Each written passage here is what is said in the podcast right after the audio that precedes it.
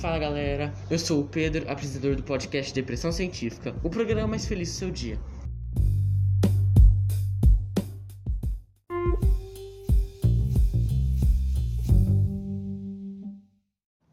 E hoje vamos trocar ideias sobre luz e seus tipos. E para isso, chamamos a especialista no assunto, Nara Felice, formada na UFA, Universidade dos Fracassados do Antares. E aí, Nara, tudo bem? Oi, Pedro, bom dia. E primeiramente, muito obrigada pelo convite aqui para participar do Depressão Científica. Então, Nara, esses dias eu tava no porão de casa e achei uma luz negra, tipo aquelas que a gente encontra em festa, sabe? E comecei a testar por aí.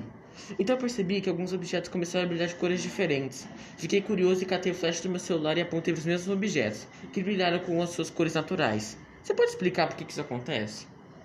Bom, primeiramente é preciso entender o que é a luz. Luzes são ondas eletromagnéticas, ou seja, não precisam de uma matéria para se propagar. A luz visível, como chamamos, é uma faixa de luz que conseguimos ver, ou seja, é a faixa que nossos olhos conseguem captar. Dependendo da frequência da luz, a enxergamos de cores diferentes. No caso do ultravioleta, a frequência das ondas é acima da faixa de luz visível, ou seja, não conseguimos vê-la. Então por que vemos objetos de cores diferentes?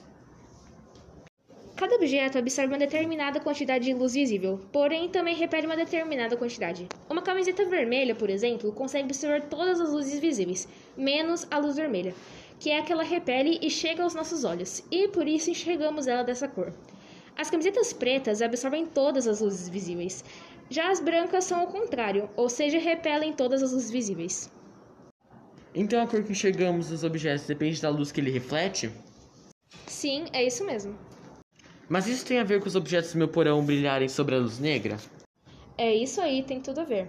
Certos objetos absorvem muita energia e quando lançamos sobre eles a luz ultravioleta, eles não conseguem segurar toda essa energia e acabam repelindo para o ambiente, assim formando esse tal brilho. Quando você jogou a luz negra nos objetos do seu porão, que é um lugar com pouca luminosidade, eles brilharam muito. Ah, entendi, Nara. Muito obrigado pela sua explicação. Acabei de ver, nosso tempo acabou. Quer mandar um adeus pro povo de casa?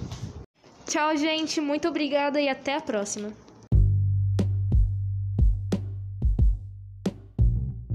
E foi isso aí, galera. Esse foi o podcast Depressão Científica. Aproveite a dose de dopamina desse dia e até semana que vem.